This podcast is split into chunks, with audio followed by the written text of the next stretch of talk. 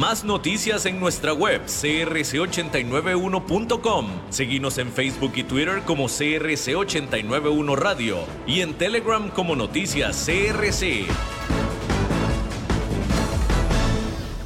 CRC 89.1 Radio y Cadena Radial Costarricense no se hacen responsables por las opiniones emitidas en este programa.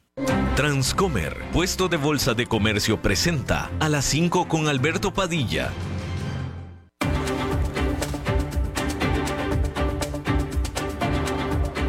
Inicia a las 5 con Alberto Padilla un programa diseñado con el objetivo de llevarte diariamente un tema de actualidad, acompañado siempre de reconocidos editorialistas, de lunes a viernes a las 5 de la tarde por CRC 89.1 Radio, a las 5 con Alberto Padilla. Hola, ¿qué tal? Saludos, bienvenidos a esta emisión de A las 5 con su servidor Alberto Padilla. Muchísimas gracias por estarnos acompañando, gracias por estar ahí. Le mando cálidos saludos desde la señal y las instalaciones de CRC 89.1 Radio en San José, Costa Rica, desde donde estamos transmitiendo hasta el punto en el tiempo y en el espacio en el que usted nos está escuchando, porque estamos saliendo en diferentes vías simultáneamente, por ejemplo en Facebook Live, en la página de este programa, a las 5 con Alberto Padilla.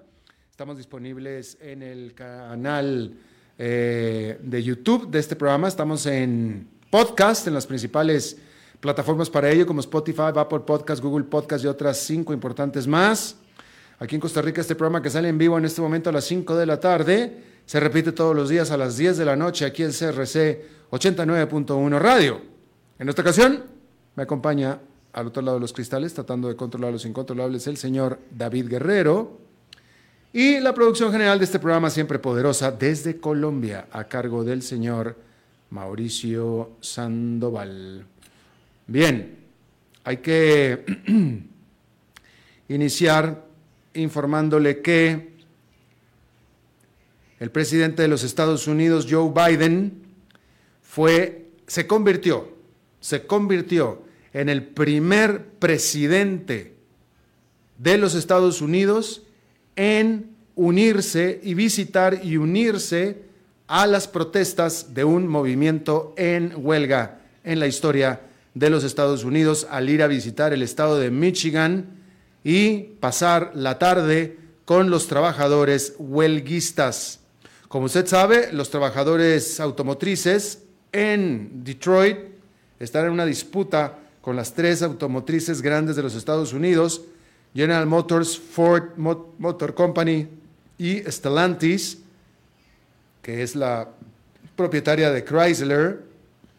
Y hay que decir que obviamente tiene un elemento político, eh, electorero este asunto, porque resulta que Michigan es lo que se le conoce en los Estados Unidos como un estado eh, columpio, un estado, un estado péndulo, de, que son los que típicamente terminan por definir las elecciones presidenciales. Hay estados que son decididamente de un partido o de otro. Por ejemplo, California se sabe que es decididamente siempre demócrata. Así es que ese ya se sabe que es demócrata, por ejemplo. Pero hay otros estados que, depende de la época, van para un lado o para otro y por eso son tan importantes. Michigan es uno de ellos. Y por tanto también se espera que Donald Trump, quien hasta ahora pareciera ser quién será el rival de Joe Biden eh, buscando la presidencia del próximo año, también pretende apersonarse en Detroit este miércoles. Él lo va a hacer este miércoles, Joe Biden lo hizo este martes.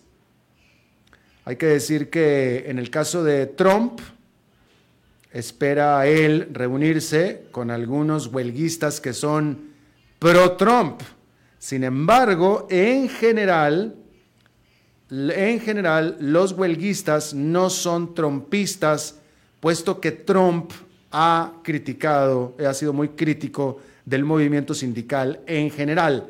Todo lo contrario a Joe Biden. Joe Biden, y lo acaba de reafirmar, pero ya se sabía, ha sido el presidente más pro sindical en mucho, mucho tiempo en los Estados Unidos Y vaya que los demócratas siempre han sido prosindicales o prosindicalistas. Hay que decir que esta huelga comenzó ya hace 10 días y básicamente es por salarios, por mejores salarios. Por supuesto que el sindicato de trabajadores automotrices quiere un gran aumento salarial, mientras que hasta ahora las productoras automotrices han ofrecido un modesto aumento salarial. Ahí con ellos, el presidente Joe Biden afirmó y les dijo que ellos merecen un buen aumento. Fue lo que les dijo. Y por tanto, las negociaciones entre ambas partes permanecen estancadas, aunque se adelanta que la huelga sea levantada solamente para la Ford Motor Company, quien se ha acomodado mejor con la oferta salarial. Por su parte, Donald Trump culpa de esta disputa a los automóviles eléctricos, los cuales Trump acusa que han sido impulsados por el presidente Joe Biden en pro de los consumidores, pero en contra o detrimento de los trabajadores de Detroit. De cualquier manera, por supuesto que los huelguistas están esperando que esta atención política que están atrayendo les ayude en su causa. Obviamente, hay que decir que... Eh, eh, bueno, pues el, presidente estuvo ahí y se les unió eh, y dio bastantes declaraciones a favor de los huelguistas. Por cierto, que ya que estamos hablando de Donald Trump también, hay que decir que un juez determinó que el expresidente Trump, de hecho, infló fraudulentamente el valor de sus activos y de su riqueza por al menos una década para tratar de asegurarse y asegurarse de hecho mejores condiciones crediticias a la hora de solicitar créditos. Así esta determinación del juez resuelve lo que es la base de la queja legal en una demanda civil atraída por el fiscal de los estados del estado de Nueva York en contra de Donald Trump y también de sus hijos adultos, así como la Trump Organization, que es la empresa de Donald Trump. Se espera que el juicio inicie este lunes y eh, hay que decir que todavía están pendientes otras seis quejas, las cuales se van a determinar en la Corte. Por supuesto que Donald Trump alega inocencia en todo esto. Lo que el juez determinó es que Donald Trump es responsable si es que se les eh, encuentra culpables, básicamente. Porque aquí de lo que se trataba era si el presidente Donald Trump tenía algo que ver en este asunto, dado que ya casi no tiene nada que ver con la empresa.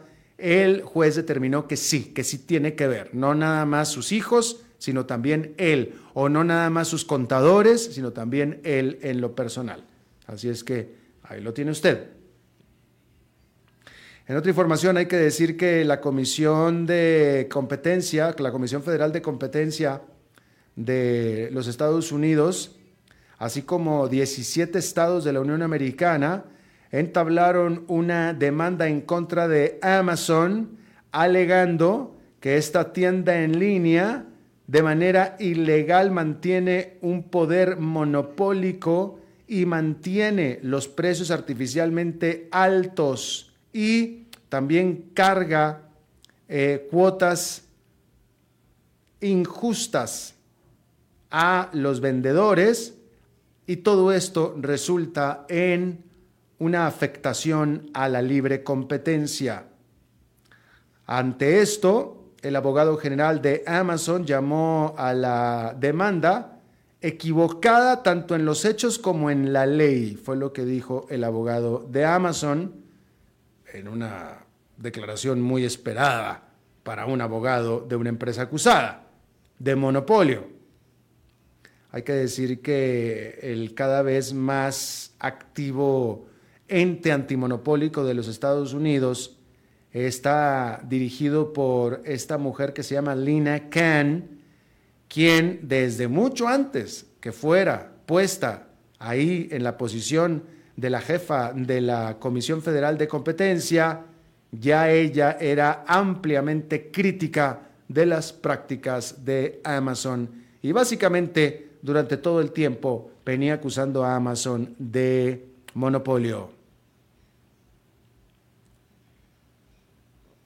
En Canadá, el vocero de la Casa de los Comunes, que es el líder del partido dominante en la Casa de Representantes, que se llama la Casa de los Comunes, Anthony Rota de nombre, renunció a su puesto después de haber invitado al recinto a un hombre ucraniano de 98 años de edad, que al principio fue muy eh, venerado y muy aplaudido. Este hombre, Yaroslav Honka, recibió cuando entró al recinto una ovación de pie por parte de los congresistas canadienses y por parte del mismísimo presidente de Ucrania, Vladimir Zelensky, cuando visitó ese lugar la semana pasada. ¿Cuál fue el problema? Bueno, que después de eso, se descubrió y se dio a conocer que este hombre de 98 años había servido al ejército nazi durante la Segunda Guerra Mundial.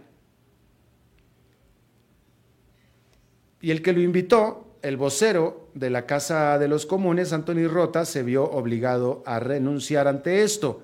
Él asegura, y tiene que ser así, porque de otra manera no lo hubiera invitado, él asegura que no estaba al tanto de los lazos que su invitado tenía con el régimen nazi y expresó un profundo eh, sentimiento que lo sentía profundamente, pero tuvo que renunciar a su puesto. Así es que ahí lo tiene usted. Hay que decir que el lunes hubo una explosión en la región de Nagorno-Karabakh, este lunes en la noche, y una explosión fatal que hasta ahora las cifras de muertos alcanzan 125. La causa de esta explosión en un almacén de combustibles todavía permanece no clara.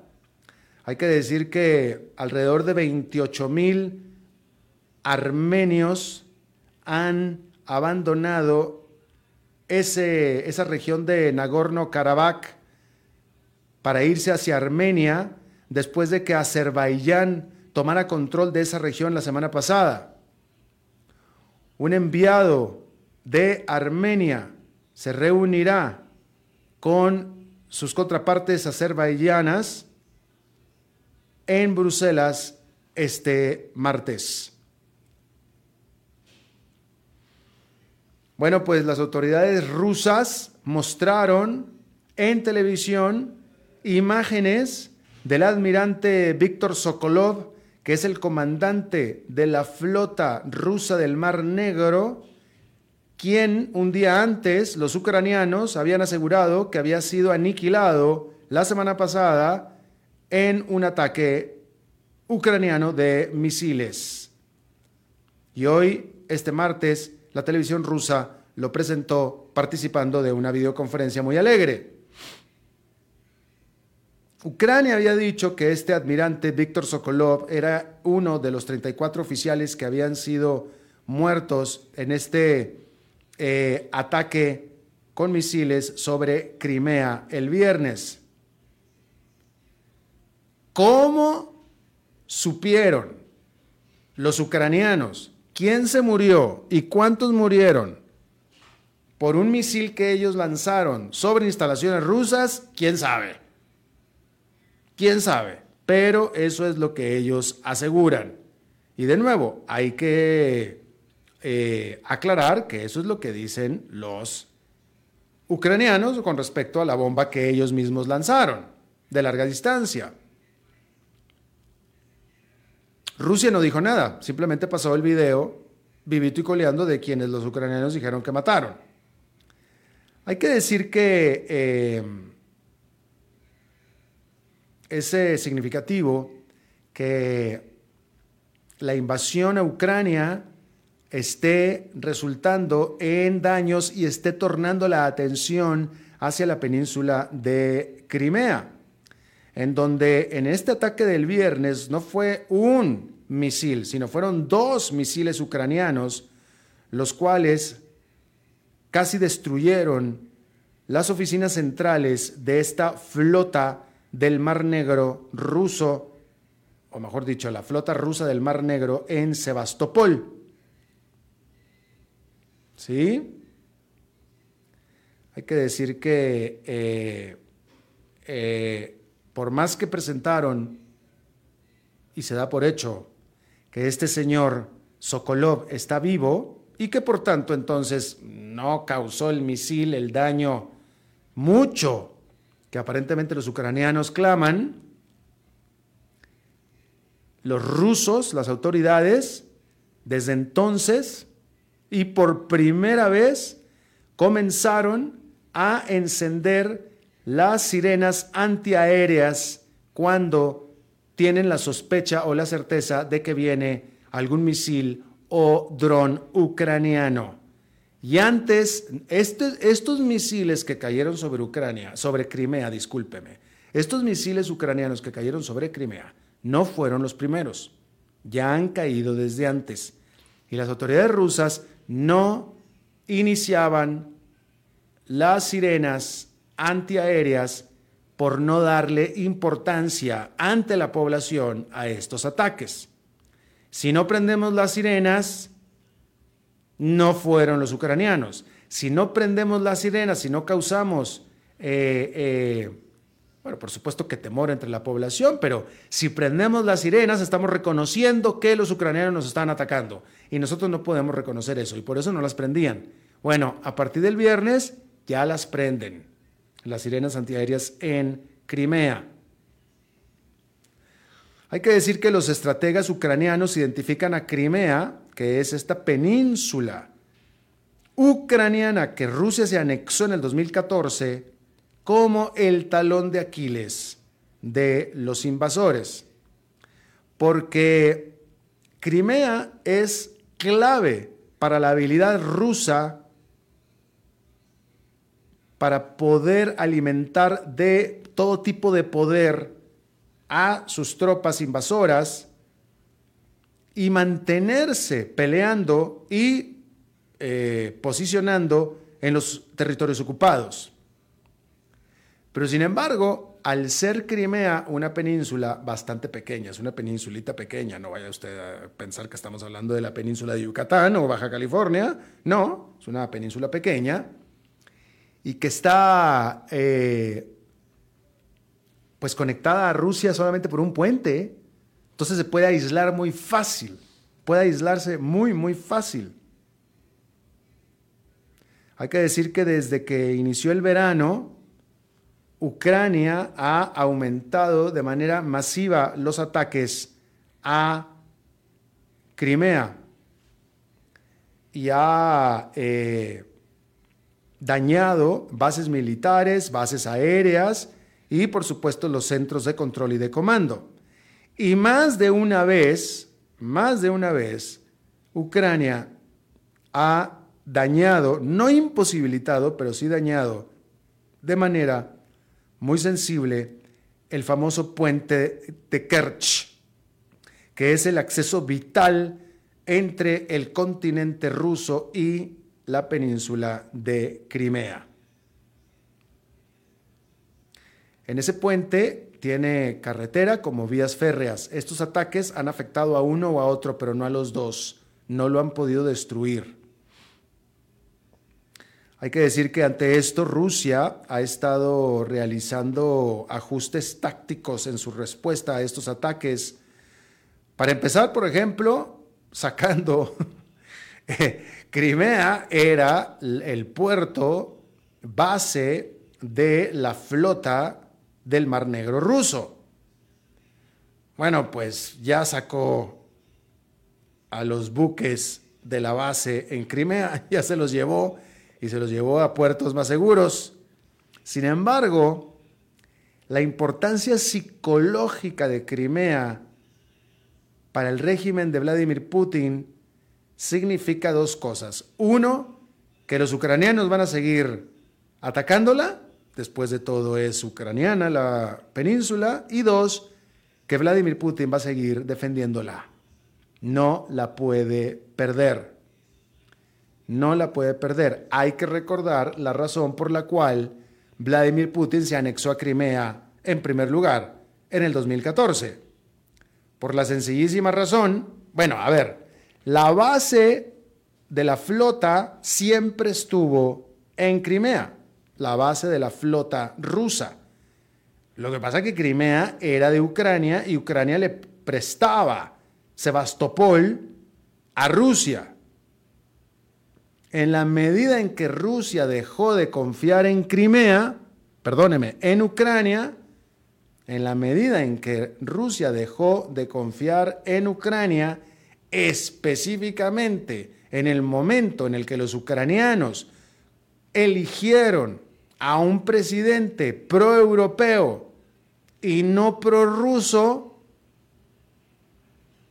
Rusia dijo no. Por si son peras o son manzanas, mejor me quedo con Crimea, puesto que Rusia como tal no tiene buenos puertos en el Mar Negro. El mejor puerto en el Mar Negro o los mejores puertos en el Mar Negro son ucranianos, que son Sebastopol y son Odessa. Rusia no tiene puertos lo suficientemente profundos como para tener una buena flota de guerra ahí. Entonces fue y le robó su puerto a Ucrania, así de fácil. Cuando sintió, pensó que Ucrania se iba a poner eh, amenazante con el permiso que le daba Ucrania a Rusia de usar Sebastopol. Ahora, todo esto fue percepción de Putin y cálculo político, porque Ucrania jamás amenazó, jamás amenazó Ucrania a Rusia con dejar, con, con prohibirle que dejara de usar Sebastopol. Jamás, jamás, nunca. Simplemente, digamos que Putin hizo un ataque, una invasión preventiva para evitarse problemas. Porque sí es cierto, la base de esta flota del Mar Negro era clave, clave para Rusia, para poder tener presencia en esa parte del mundo militar. Eh, la verdad es que fue un poco extremo el asunto, ¿no? Pero, pero bueno, ese fue el cálculo que hizo Putin. Ya después Putin quiso ir y, o sea, eso fue en el 2014. Ya después vino el 2022 y, lanzó otra vez la nueva, eh, la nueva eh, invasión. Pero bueno, por eso es que Putin va a seguir defendiendo hasta lo que tenga que defender contra los ataques ucranianos a el puerto Sebastopol, por más ucraniano que sea porque Putin lo necesita. Así es que ahí lo tiene usted. Bueno, hay que decir que el ministro de Turismo de Israel, Haims Katz, arribó a Arabia Saudita para una conferencia de las Naciones Unidas sobre turismo. Parece medio banal la historia, pero sin embargo, se trata de la primera visita oficial de un ministro israelí a Arabia Saudita porque durante siempre Arabia Saudita había aislado al Estado judío, pero por intercesión de los Estados Unidos, con quien Arabia Saudita lleva buena relación, pues las relaciones entre Arabia Saudita e Israel han estado mejorándose. El 22 de septiembre, Benjamin Netanyahu, que es el primer ministro de Israel, aseguró que los dos países están en la cúspide de la normalización de las relaciones. Así es que ahí lo tiene usted eso. Bueno, y vamos a hablar acerca del mercado de la vivienda de los Estados Unidos porque este está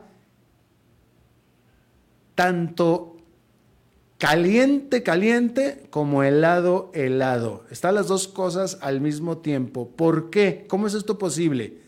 Bueno, primero que nada, con las tasas de interés en niveles históricamente altos de 7%, que para ser exactos es un nivel más alto en más de dos décadas, es muy, muy caro el pedir prestado una hipoteca para comprar una casa. Por tanto, entonces, se cayó mucho, por no decir que se secó, la demanda para comprar casas por parte de los estadounidenses. ¿Sí? Porque les resulta muy, muy caro pedir dinero para comprarlas, entonces mejor no las han comprado. Eso es por un lado. Pero por otro lado, la gente que ya tiene casa y que típicamente compraron su casa con un crédito hipotecario que contrataron antes de que la Reserva Federal comenzara a subir las tasas de interés, que fue hace menos de dos años, y que hace menos de dos años, justo antes de que la Reserva Federal comenzara a subir las tasas de interés, las tasas de interés hipotecarias estaban en sus niveles mínimos históricos, incluso hasta por debajo del 3%, pues nadie de ellos quiere vender su casa porque si la venden, pierden ese crédito. En Estados Unidos los créditos hipotecarios a 30 años son congelados. Entonces, si tú compraste a la baja o con un crédito muy bajo de tasa de interés, ahí se queda durante 30 años congelado. Entonces, en este momento, las tasas de interés de hipoteca están arriba del 7% y muchísima gente tiene créditos hipotecarios abajo del 3% y definitivamente por debajo del 4%. Entonces nadie quiere vender. Y como nadie quiere vender, pues entonces eso ha recortado muchísimo la oferta, mucho más, por mucho más por debajo que la demanda que de por sí es baja, pero es mayor la eh, demanda que la oferta. ¿Sí? Entonces, el resultado es que el número de casas que está a la venta en Estados Unidos es marginal, lo cual ha hecho impulsar los precios. La más reciente encuesta de la firma SP Schiller, encuesta que sigue los precios de las casas en los Estados Unidos, que se publicó este martes, muestran seis meses consecutivos de aumentos de precios en las casas, sobre todo en las casas obviamente ya existentes. Otras cifras aparte también señalan de un fuerte aumento en ventas de nuevas casas, porque como nadie de los propietarios están vendiendo sus casas usadas en las que viven o las tienen para alquiler, no importa. Aquellos poquitos que se avientan a buscarse una casa para comprar en estas condiciones, tienen que recurrir a las casas nuevas que están construyendo los constructores. Y bueno, ahí está.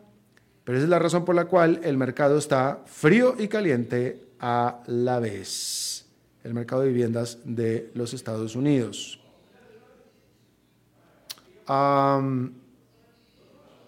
fíjese usted esta nota rápidamente. La cadena de tiendas Target de los Estados Unidos, Target, anunció que es una eh, cadena de tiendas departamentales grande, muy grande, muy conocida, Target, está cerrando, anunció el cierre de nueve establecimientos en grandes ciudades en cuatro estados de la Unión Americana, asegurando que el robo y el robo del que sufre, de que se le roban productos y el crimen organizado sobre es que eh, eh, hay, hay bandas, bandas organizadas que roban bueno, pues básicamente estamos hablando del robo de productos. Lo que pasa es que una cosa es cuando alguien, un hombre, una mujer, se roba algo, y otra cosa es cuando viene una banda de 15, 20 personas, todas al mismo tiempo, y eh, saturan a la tienda y a las fuerzas de seguridad de la tienda, roban lo que pueden y se salen todos corriendo y no, no agarran a nadie. Eso es un crimen organizado. ¿Sí? Y esto, eh, el, el aumento de estas circunstancias está eh, haciendo, según dijo Target, un ambiente que es inseguro tanto para sus empleados como para sus clientes. Y al final eh, hace al negocio no conveniente. ¿Sí? Hay que decir que Target no es la primera cadena de tiendas, eh, en este caso es una cadena de tiendas grandes, pero ha habido otras tiendas de otra cadena de tiendas más pequeñas que han debido y han dicho que han debido cerrar por este mismo problema en diferentes establecimientos. ¿sí? Ah, estas tiendas que va a cerrar Target están en ah, East Harlem, en Nueva York, dos tiendas en la ciudad de Seattle, tres en la ciudad de Portland y otras tres en San Francisco y también en Oakland, California. Eh, obviamente, hay quien ve motivaciones políticas en todo esto. Resulta que todas estas ciudades, para empezar, son demócratas y son ciudades en donde eh, los movimientos para eh, quitarle poder a la policía se han vuelto más fuertes y pues bueno, en la percepción para muchos son ciudades en que son mucho más tolerantes al crimen. Entonces hay quien ve posiciones políticas en Target y en otras cadenas como Walgreens de farmacias que han tomado decisiones similares eh, en esas zonas similares donde aparentemente el crimen ha aumentado. Sin embargo, pareciera que no existen datos fidedignos que puedan asegurar que el crimen en general en esas ciudades ha aumentado. Simplemente son estas cadenas de tiendas que dicen que sí, pero no han ofrecido evidencias, simplemente dicen que lo hacen. ciertamente son decisiones muy llamativas y significativas y en el caso de Target, eh, cerrar nueve tiendas cuando tienes 3.000, no conozco el dato exacto de Target, pero son varias miles de tiendas que tiene Target, pues cerrar 9 en realidad no es mucho problema. En realidad no es mucho problema. Pero si acaso lo que tú quieres es lanzar un mensaje, pues es espectacular. Simplemente es una espectacular porque el mensaje da mucho más eh, alcance que el... Ah, problema financiero que te pudiera causar la eh, cierre de estas tiendas. ¿Me explico? Si acaso esa fuera la razón. Estoy tratando de ver cuántas tiendas tiene eh, Target, así de manera rápida, pero... Eh, ah, pues ahí está, 2.000, 2.000 tiendas. Si tienes 2.000 tiendas, cierras 9, pues en realidad no te pasa nada. Pero el mensaje que estás dando es muy potente si es que eso es lo que estás haciendo. ¿Ok? Bien, Vamos a hacer una pausa y regresamos con nuestra entrevista de hoy. A las 5 con Alberto Padilla por CRC 89.1 Radio. Ok, ya te has reído con nosotros, has aprendido con nosotros y nos hemos conocido más, pero es hora de ponernos serios. El mejor momento para invertir fue hace 10 años y el segundo mejor momento para hacerlo es hoy. Entra a transcomer.com, convertite en un inversionista y transforma tu destino. Transcomer, puesto de bolsa de comercio. Construyamos juntos su futuro. Somos expertos en eso. Acueductos y Alcantarillados trabaja para ofrecerle más y mejores servicios. Con una inversión de más de mil millones de dólares, la Ruta del Agua está agilizando la construcción de acueductos a nivel nacional para llevar agua potable a más de 1.300.000 personas. Y por medio de la ruta de saneamiento, se está impulsando la construcción de alcantarillados sanitarios que beneficiarán a más de 1.200.000 personas. AIA, haciendo que fluya el desarrollo.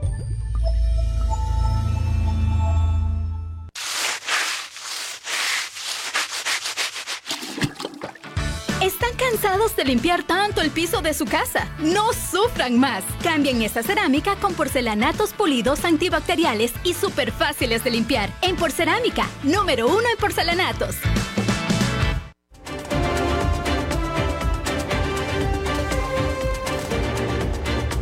Seguimos escuchando a las 5 con Alberto Padilla.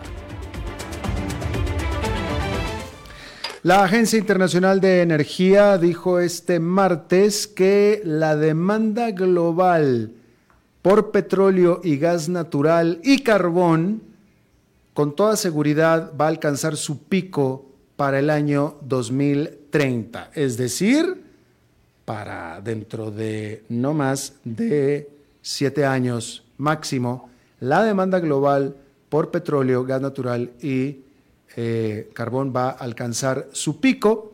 Fue más allá, por supuesto, diciendo la Agencia Internacional de Energía que eh, esto no será, sin embargo, ni siquiera algo cercano para limitar o ponerle límite al aumento de las temperaturas globales en 1,5 grados centígrados, de acuerdo a lo que dicen algunos reportes. Pero lo eh, más notable para este, vaya, hay varias cosas importantes en este reporte, pero lo más importante es que la Agencia Internacional de la Energía dice que el pico de demanda global histórica se va a alcanzar antes de que termine la presente década. Está con nosotros nuestro experto en temas de petróleo desde la capital petrolera del occidente, el mundo occidente, que es Houston, Texas. Jaime Brito, ¿cómo estás, mi querido Jaime?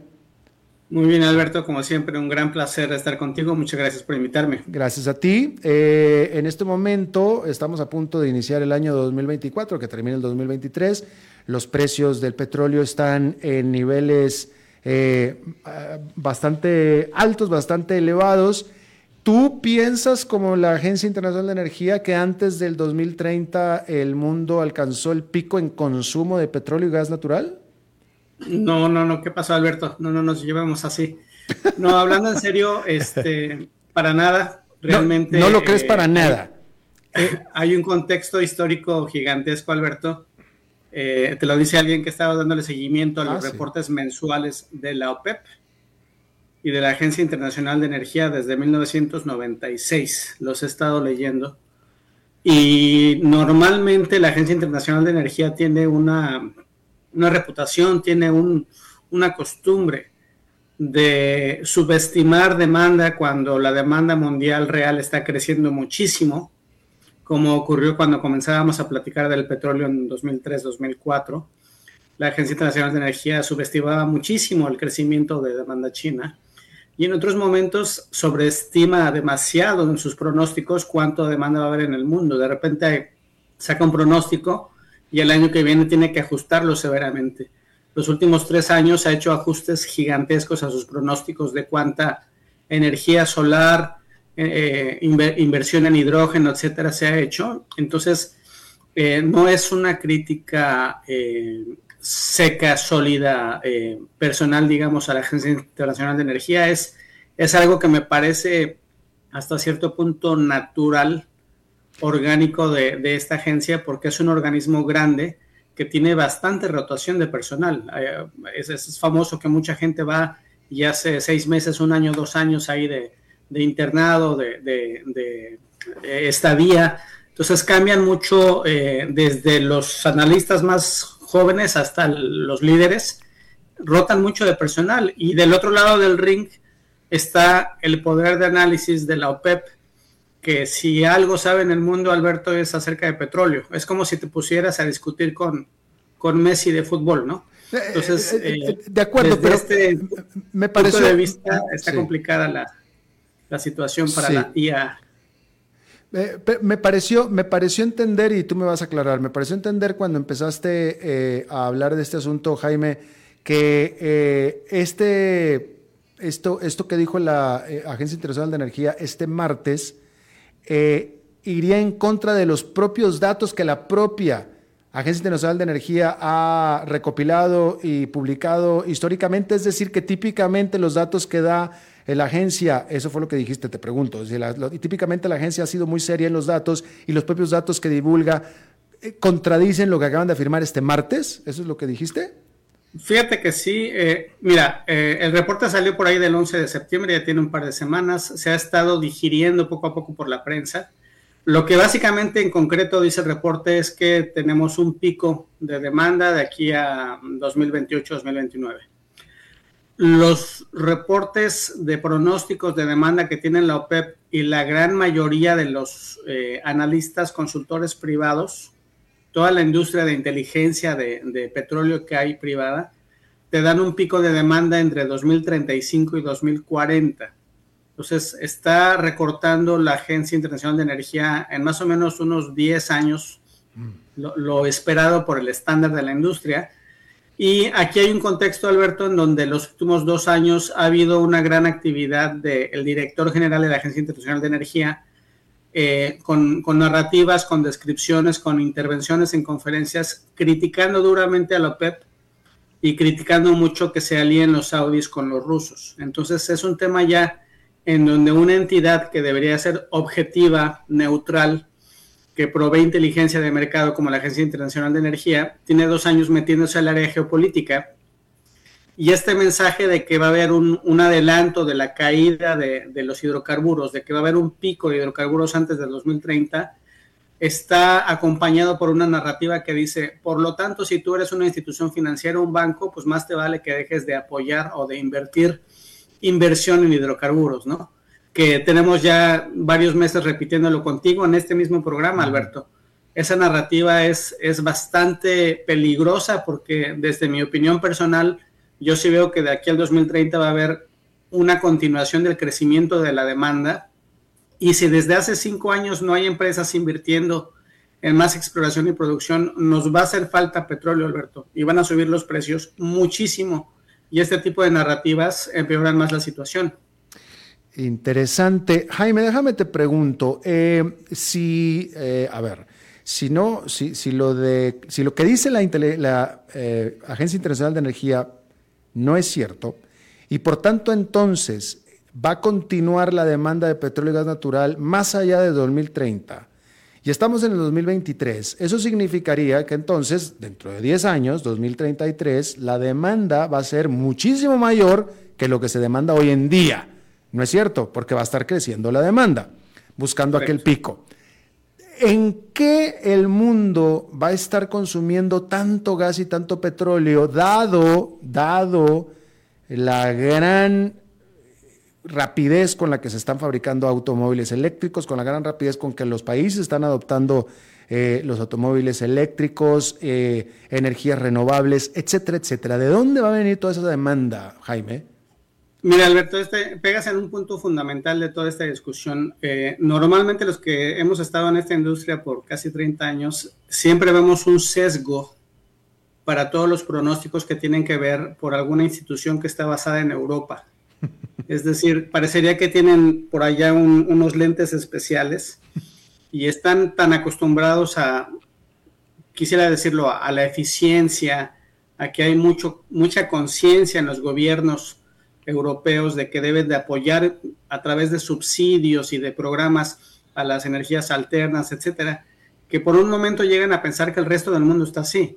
Pero si tú nos visitas en Texas, vas a ver en la calle que hay camionetas gigantescas, así como de, de, tipo cargar vacas y cargar heno, eh, y que están circulando en la calle y les manejan doctores, etcétera, ¿no? O sea, mi punto es el crecimiento de la demanda, respondiendo a tu pregunta, está en el país más poblado del mundo, que es la India, ya no China, está en todo África, está en América Latina, está en todo el Medio Oriente, el resto de Asia, todas las economías, incluyendo China, con excepción de Corea y de Japón, van a continuar viendo un crecimiento de la demanda. Y aunque tú tengas una gran inversión y una gran penetración de vehículos eléctricos, energía solar e hidrógeno en países como Estados Unidos o en toda la Unión Europea, en, nivel real, total, respecto a la demanda total, es todavía un impacto muy marginal. Entonces puede subir 200, 300% cada año, pero de aquí a 15 años vas a quitarle el 12% de lo que son los hidrocarburos. Entonces, eh, ahí está el sesgo, que, normalmente es la gran discusión que tenemos los analistas petroleros cuando hablamos con algún colega europeo, ¿no? Eh, eh, la Agencia Internacional de Energía, en su reporte de este martes, habla, se mete también con este asunto del objetivo de reducir o no permitir que el calentamiento global sea más allá de 1.5 grados centígrados, bla, bla, bla. ¿Cuál es la posición de la OPEP al respecto del calentamiento global y la presunta responsabilidad de los hidrocarburos en todo esto? Ha, sido, en mi opinión, bastante objetiva, bastante neutral o, responsable, quisiera decirlo, porque siempre ha tenido una narrativa de que no descartamos que la inversión en otras tecnologías es importante, no descartamos que se debe de continuar invirtiendo en energías alternas, pero de ahí a decir que eh, todos los que producen hidrocarburos son, son, demoníacos, etcétera, pues es, es otro territorio, ¿no? Es otra narrativa. Eso es lo que OPEC siempre ha tratado de, defender, ¿no? Tenemos, Alberto, 30 años de, de, discusiones de que si había mensajes de científicos que hablaban del calentamiento global, se dice que algunas empresas petroleras contrataban estudios, eh, financiaban estudios de cabilderos diciendo que eso no existía, etcétera eso a mí no me tocó realmente, o sea, de, la época de finales de los noventas que yo entré al mercado petrolero, no me tocó ver esa negación del cambio climático. Lo que sí te puedo decir es que existe esta gran narrativa de que debe haber una eh, transición energética, de dejar de consumir hidrocarburos y consumir alguno de los otros ocho disponibles, ¿no? Ojalá puedas consumir eh, combustibles con etanol, con biomasa, hidrógeno, de energía eléctrica, de energía solar, de, metanol, de amoníaco. Hay, hay muchísimos, hay, hay, un multiverso gigantesco. En mi opinión, Alberto, eh, en cuanto al tema que maneja la Agencia Internacional de Energía de esta urgencia mundial para reducir el impacto de carbono y tratar de que al 2050 de, de impedir que se incremente en 1.5 grados Celsius la temperatura, yo creo que ya pasamos esa etapa. O sea, no conozco en el mundo a alguien que diga en su currículum que es experto en pronosticar eh, cómo cambian los climas en los planetas con exactitud, ¿no? Entonces, por lo que estamos viendo de los fenómenos climatológicos de los últimos 5 o 10 años, yo te, yo te diría que ya no vamos a llegar, aunque de aquí a mañana cambiáramos todo el mundo nuestros vehículos de gasolina por vehículos de etanol, no vamos a llegar a esa meta de aquí al 2040, 2050. Mm. Creo que se está haciendo un gran desperdicio de dinero en invertir y en desarrollar todas esas tecnologías paralelas, hidrógeno, etanol, solar, etcétera, en lugar de que todo ese dinero se meta a una sola, una sola tecnología que es la que puede salvar al planeta, en mi opinión, que es la tecnología de capturar el carbono y convertirlo o capturar el carbono de la atmósfera y enterrarlo. O sea, todo lo que es captura de carbono y secuestro y, modificación del carbono es lo que realmente puede quitar de la atmósfera todo el carbono que ya emitimos. Pero si seguimos emitiendo de aquí al 2050, paralelamente a que se desarrollen el etanol, el hidrógeno, la energía solar y todo, nos vamos a quedar sin planeta. O sea, creo que la OPEP es, consciente de esto incluso y ha estado eh, definiendo una estrategia de que, bueno, yo estoy donde estoy con grandes reservas petroleras, a mí me toca producir y yo, Arabia Saudita, etcétera, estoy metiéndole dinero energías renovables, solares y todo, que cada país haga lo que le corresponde, ¿no? Ese ha sido, creo, su, su punto de vista. Ya. Eh, Jaime, rápidamente, eh, me, escuchándote, estaba yo reflexionando en esto. Si la demanda por petróleo va a continuar todavía por algún tiempo de manera muy acelerada y muy importante, como lo hayas estado estableciendo, ¿Por qué razón critican tanto al presidente de México que está haciendo una refinería para aumentar la capacidad refinadora de México? Ese es un excelente punto. Mucha gente se burlaba de él y lo criticaba diciendo que ya lo que viene son los vehículos eléctricos y que ya no se va a usar gasolina. En ese punto de vista, creo que los que estaban mal eran los que criticaban al presidente de México y no la, la decisión, ¿no? Desde un punto de vista de negocios estratégico, el comprar una refinería te gastas 15 mil, 20 mil millones de dólares. Con ese mismo dinero podrías haber comprado tres o cuatro refinerías que ya existen, que están en el Golfo, y que varias, del Golfo del lado de los Estados Unidos, y que varias empresas norteamericanas o extranjeras quieren cerrar o quieren vender porque quieren invertir más en energías renovables, ¿no? Entonces creo que esa es la, la crítica que yo le haría y que yo he venido haciendo, que en lugar de gastar ese dinero en, una nueva refinería, lo hubieran, hubieran comprado desde hace cuatro años, desde hace 15 años, cinco refinerías, se gastaban nada más mil millones de dólares o menos en lugar de 15 mil, y México podría estarse exportando su propia gasolina o a, mm. cualquier otro país de América Latina incluso, ¿no? Claro. Es una decisión de negocios, pero no de que se deje de usar la gasolina de aquí a 15, 20 años. Ya. Jaime Brito, experto en temas petroleros, basado en la capital petrolera del mundo de Occidente, que es Houston, Texas. Te agradezco, como siempre, muchísimo tu excelente disposición a hablar con nosotros, Jaime. Un placer, gracias. Hasta luego. Hasta la próxima. Eh, David, tenemos, hacemos una pausa. Vamos a hacer una pausa y regresamos con más. A las 5 con Alberto Padilla, por CRC 89.1 Radio. Ok, ya te has reído con nosotros, has aprendido con nosotros y nos hemos conocido más, pero es hora de ponernos serios. El mejor momento para invertir fue hace 10 años y el segundo mejor momento para hacerlo es hoy. Entra a transcomer.com, convertite en un inversionista y transforma tu destino. Transcomer, puesto de bolsa de comercio. Construyamos juntos su futuro. Somos expertos en eso.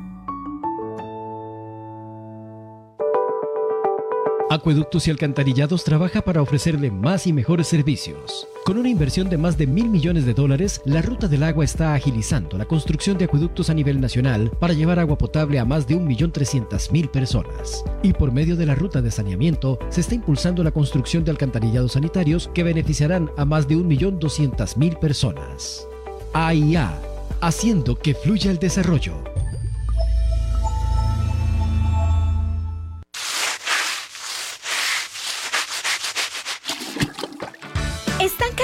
Limpiar tanto el piso de su casa? No sufran más. Cambien esta cerámica con porcelanatos pulidos antibacteriales y súper fáciles de limpiar. En Porcerámica, número uno en porcelanatos.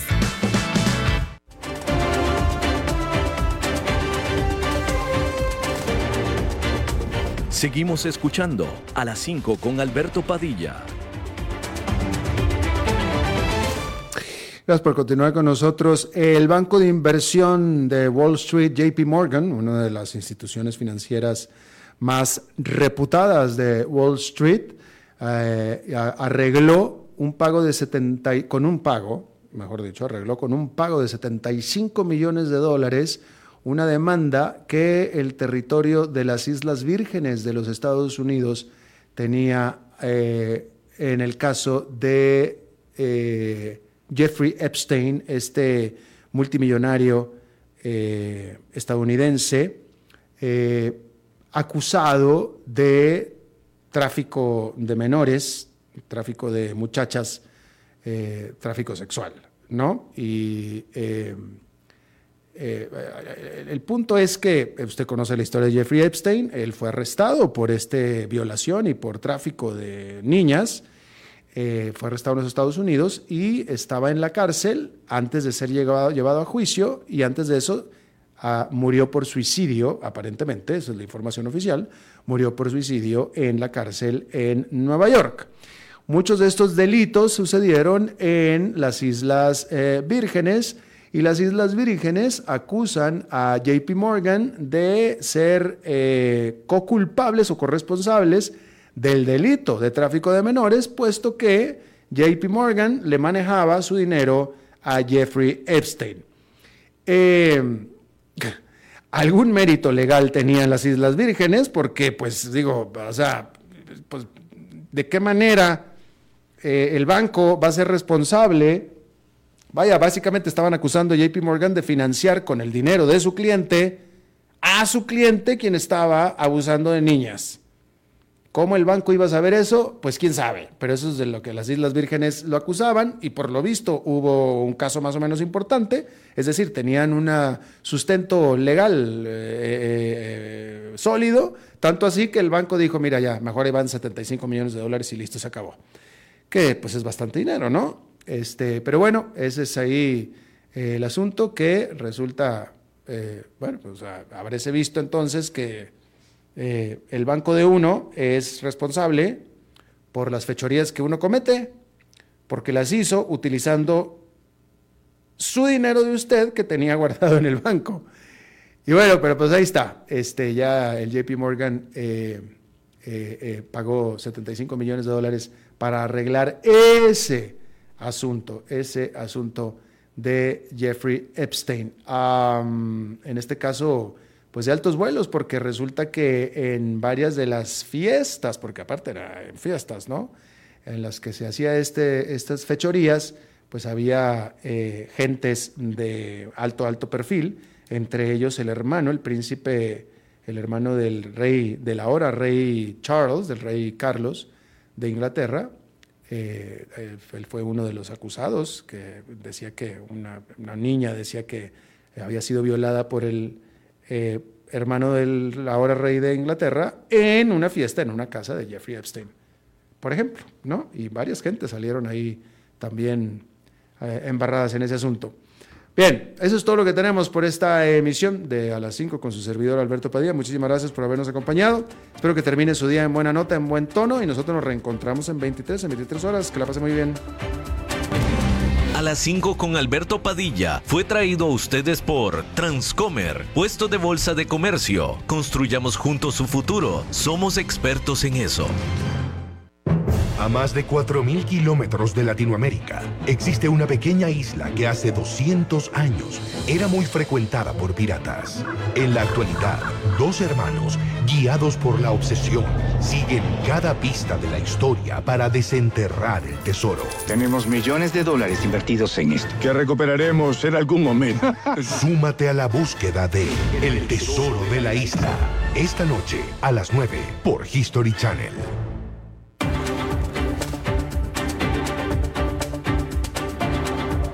Concluye a las 5 con Alberto Padilla. Un programa diseñado con el objetivo de llevarte diariamente un tema de actualidad, acompañado siempre